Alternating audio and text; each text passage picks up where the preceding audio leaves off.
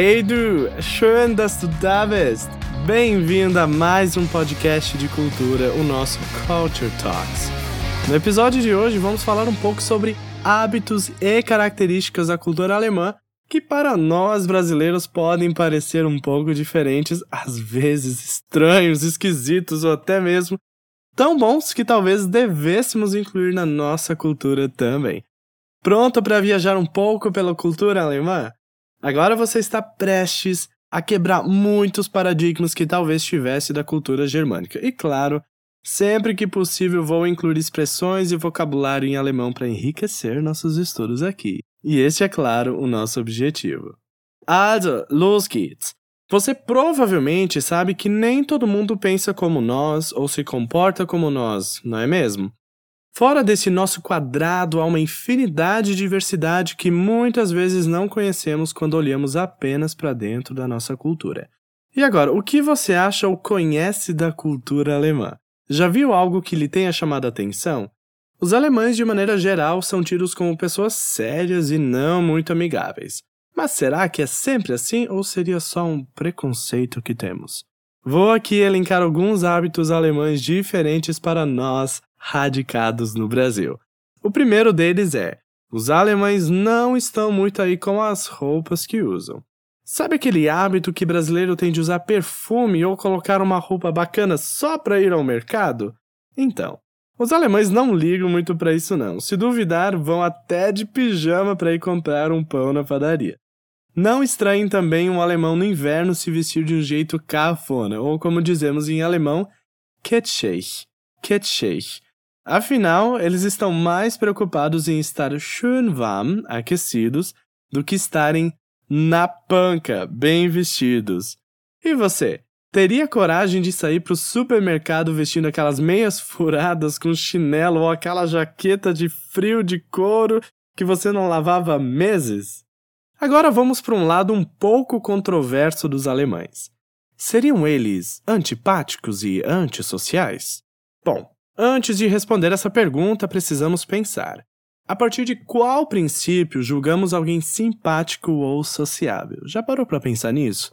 Com certeza, na nossa cultura, tanto individual como coletiva, brasileiros podem ser muito calorosos ou não também. Há diversas pesquisas que afirmam que o clima exerce uma influência no comportamento humano. No Nordeste brasileiro, onde atualmente resido, percebo quão calorosas as pessoas são. Já no Sul, onde cresci e morei parte da minha vida, as pessoas não costumam ser tão extravagantes, são um pouco mais frias e talvez até mais desconfiadas quando alguém se aproxima. Mas a questão é que se demora mais para criar laços com quem é mais reservado, o que não impede de, mesmo assim, estreitar esse relacionamento com o tempo. E com os alemães não é diferente. Cada um deles tem a sua forma de se conectar. A Alemanha é um país com muitas regras e burocracias seguidas à risca. Os processos são lentos, as etapas demoram, Muitos requerimentos até hoje são feitos através de cartas, fax, acredite se quiser. E esse comportamento burocrático é percebido e refletido na sociedade em muitos aspectos. Um deles, muito conhecido, por exemplo, é a questão da pontualidade. Essa frieza alemã aparente também decorre disso. É interessante pensarmos também a partir de que perspectiva estamos julgando alguém ser fria ou não. É bem comum esse desgarramento da família já cedo para os alemães. Os jovens são incentivados a ir viajar, as escolas proporcionam isso também, sem falar na posição geográfica que permite muito mais facilmente o intercâmbio entre países, o que não acontece facilmente para brasileiros, tendo em vista a dimensão territorial que é o nosso país. Outro fator é que muitas famílias ainda usam um pronome Z formal dentro de casa e embora no Brasil tenhamos também quem chame os pais de senhores, isso mostra, digamos assim, uma certa distância. Os alemães tendem, de certa forma, a ser mais formais. Alguns outros valores da cultura brasileira não se fazem presentes nem sutilmente, como é o caso dessa vontade de agradar a todos, que não é compartilhada pelos alemães, que pode fazer com que soem rudes, como também o humor deles, que é bastante diferente do nosso, sendo muito menos irônico e escrachado. Bom, esses são alguns dos fatores que corroboram com a ideia de que os alemães são frios.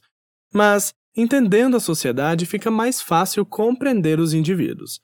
Mudando um pouco o assunto, você teria coragem de aparecer em público do jeitinho que veio ao mundo? Assim, peladão? Polêmico, pois é. Para muitos alemães, isso é muito comum e eles nem veem isso como um tabu, viu? Em alemão chamamos isso de FKK, Freikörperkultur, cultura do corpo livre. Significa que você vai encontrar no mercado um alemão andando para lá e para cá com um popozão de fora? Óbvio que não, nem é para tanto. Mas em alguns lugares, como parques específicos, obviamente, praias de nudismo, isso é bem comum. E o estranho é você se for vestido. Nas piscinas, por exemplo, as duchas os vestiários são coletivas. Não tem cabines individuais. Nas saunas, as pessoas ficam nuas. Os alemães tratam isso com bastante naturalidade, sem necessariamente sexualizarem a coisa. Você teria coragem? Agora vamos para um hábito dos alemães que talvez irritaria você. Eles fazem tudo correndo e com pressa. Ir às compras na Alemanha exige agilidade. Quando chegar sua vez ir ao caixa, o funcionário registra os produtos muito depressa, correndo. Você precisa ir contra o tempo para guardar as coisas nas sacolas que vão se acumulando conforme ele passa as compras antes que tudo caia no chão e você pague um papelão juntando tudo. E não pense em fazer isso devagar, senão você arranja para sua cabeça uma briga infernal de clientes que não vão olhar de forma amigável para você.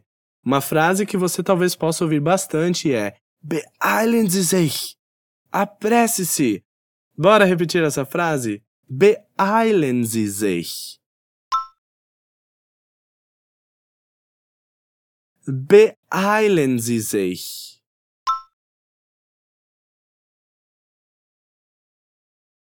Sehr gut. Outro hábito dos alemães. Eles preferem tomar água com gás. Se você pedir água num restaurante, o garçom provavelmente irá trazer água com gás. Os alemães adoram bebidas com aquele gás subindo e borbulhando. Inclusive, eles utilizam água gaseificada para misturar com outras bebidas, e aí se forma o famoso Scholle. Qualquer bebida misturada com gás vira um Scholle, super comum na Alemanha.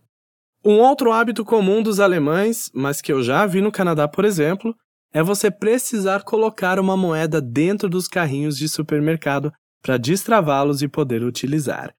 Aí no final, quando você conclui as compras, você posiciona o carrinho contra o metal e quando o carrinho trava, você recebe sua moeda de volta. Geralmente são 50 centavos ou 1 euro para você conseguir usar o carrinho. E por que eles fazem isso? Bom, para evitar carrinhos espalhados pelo pátio. Afinal, você se obriga a devolver o carrinho no lugar certo para receber seu din-din de volta. Bem que poderíamos adotar isso no Brasil também, né? Já cansei de percorrer corredores e estacionamentos à procura de um carrinho. E a propósito, será que existe alguma técnica que a gente possa utilizar para corrigir os pesos de academia que as pessoas nunca guardam no lugar certo? A gente precisa pensar num plano, né? Hum, vou ficar pensando a respeito. Agora, vamos para um último hábito dos alemães que nós brasileiros reprovaríamos muito. Deixar as janelas de casa fechadas durante o dia. Sim, os alemães fazem isso. Eles alegam que o Luftzug, ou corrente de ar em português, é prejudicial para a saúde e que você pode ficar doente. É verdade que na primavera, por conta do pólen das flores, as pessoas pegam alergias e por isso deixar as janelas fechadas ajuda contra isso, evitando assim a chamada Heufieber, que é febre do feno, muito comum na Alemanha. Mas tirando isso, eles acham que o fato do vento externo entrar na casa pode deixar você resfriado ou pegar uma gripe. Nós brasileiros já pensamos o contrário. Lugares fechados são território fértil para proliferação de doenças. Agora, uma coisa importante a se dizer é que de manhã na Alemanha você precisa deixar as janelas abertas para arejar o ambiente e, inclusive, isso é uma cláusula nos contratos de aluguéis que os inquilinos precisam fazer isso todos os dias de manhã. Faz sentido para você? É uma discussão que pode se estender bastante.